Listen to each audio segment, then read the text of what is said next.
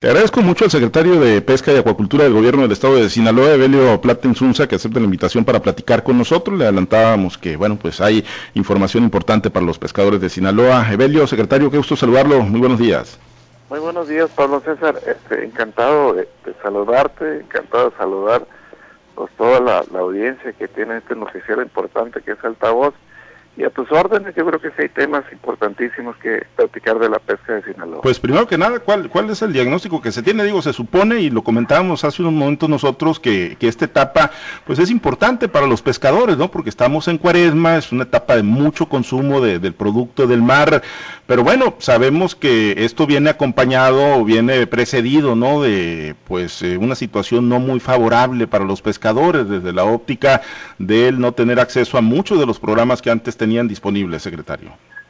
Yo creo que ahorita es bien importante, ¿no? Este, el compartir el sentimiento que tienen los pescadores de Sinaloa y de todas las especies, ¿no?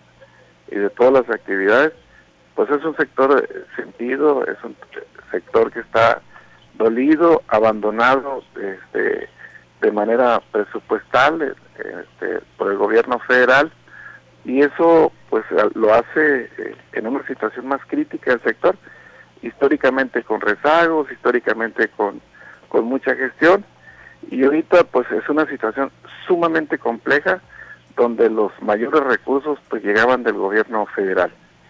Pero algo importantísimo este, que reflexionar, Pablo César, en estos momentos. Ante el abandono total, vamos a decir, total, porque queda un apoyo, pero no es no es dirigido al tema productivo de la pesca. Ante ese abandono total, pues el gobernador este, está haciendo eh, pues fuerza común con el sector pesquero de Sinaloa. Ahorita el presupuesto local este es mejor o mucho mayor que, que el del año pasado y de los años anteriores. Y quiero decirlo que casi de todos los apoyos que se han dado en la historia de Sinaloa, en el tema de la participación que daba el Estado, el gobernador, en los temas de concurrencia. Hoy el gobernador ratifica y supera los apoyos para las pescas ribereñas, para las aguas continentales, este muestra y me lo ha dicho, pues hay que eh, hacer el mayor esfuerzo para que la gente no se sienta en total abandono que sientan que el Estado lo está apoyando, está siendo solidario para que esa actividad tan noble y de orgullo, de, orgullo que es eh, la pesquería, siga siendo pues una fuente de, ingresos, una fuente de, sustento de muchas familias. Y por darte algunos datos, eh, Pablo, este, ahorita vamos a traer un apoyo de motores eh, como nunca lo había dado el Estado. Vamos a hacer una siembra de alevines en las presas el doble que el año pasado. Vamos a entrar con toda la fortaleza, igual o mejor en inspección y vigilancia. Vamos a apoyar con artes de pesca a los que siembran ostión, a los este a los de aguas continentales, las aguas de las presas.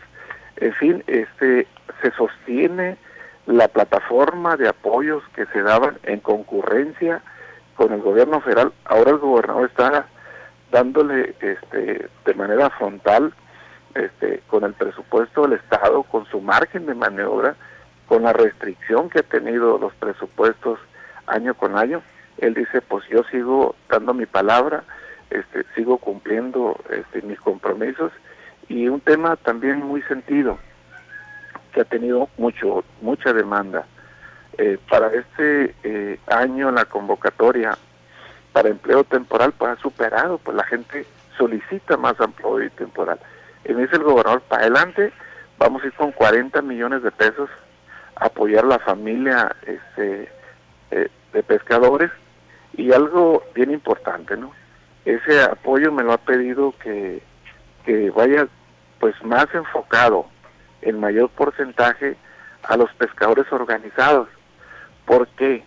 Porque ante este abandono ocupamos que sigan las organizaciones, que siga la fuerza, que sigan ellos unidos que vean que sí se tienen que seguir luchando para volver a rescatar los apoyos que han perdido.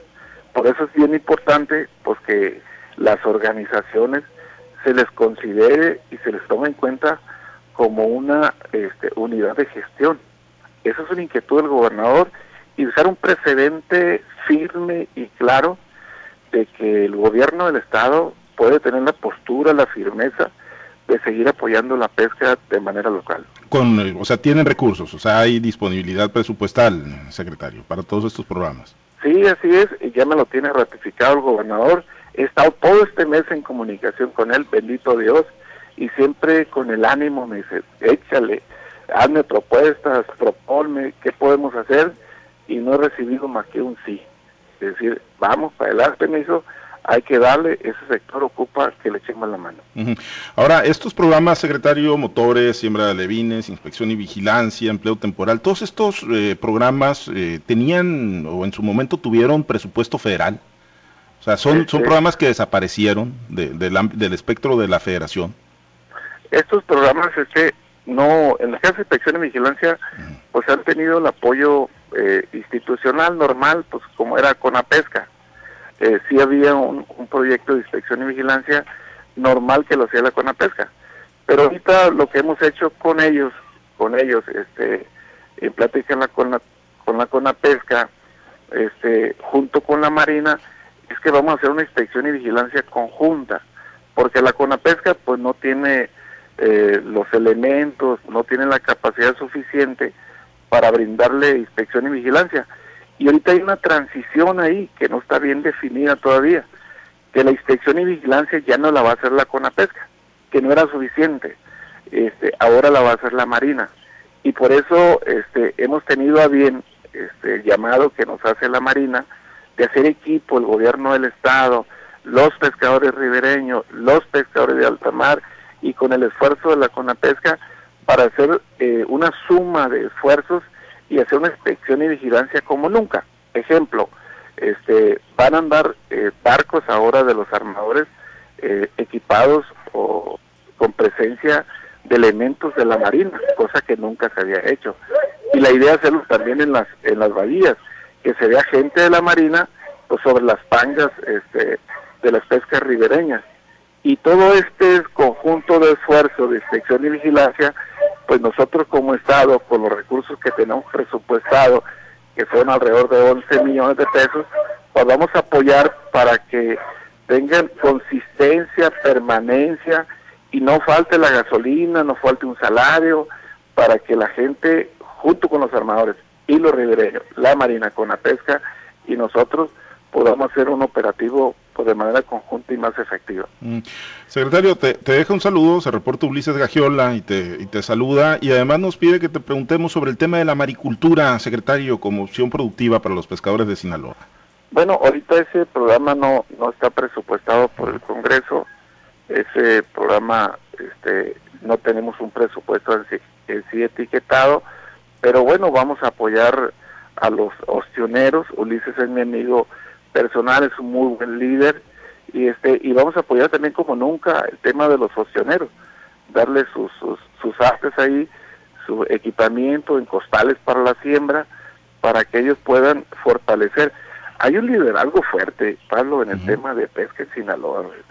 Por ejemplo, eh, tenemos ahorita, no recuerdo el dato, pero una cifra impresionante de la siembra de ostión. Tenemos un récord en la producción de, de acuacultura.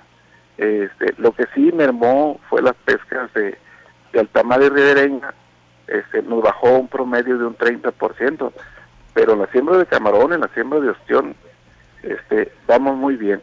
Y con Ulises sí, este, vamos a apoyar los ostioneros y vamos a también a ver si hay manera de apoyarlos con algunos motores marinos para que los ya ostioneros, esas organizaciones que son formales, pues también reciban la mano la mano del gobernador. Bien, eh, Belio, secretario, te deja un saludo eh, Vicente Galás, del municipio de Guasave. Mi amigo de Guasave, compañero diputado. Te tocó compartir la legislatura ahí con, con Vicente Galás. Es un viejón guerrillero muy bueno, la verdad. Muy buen amigo.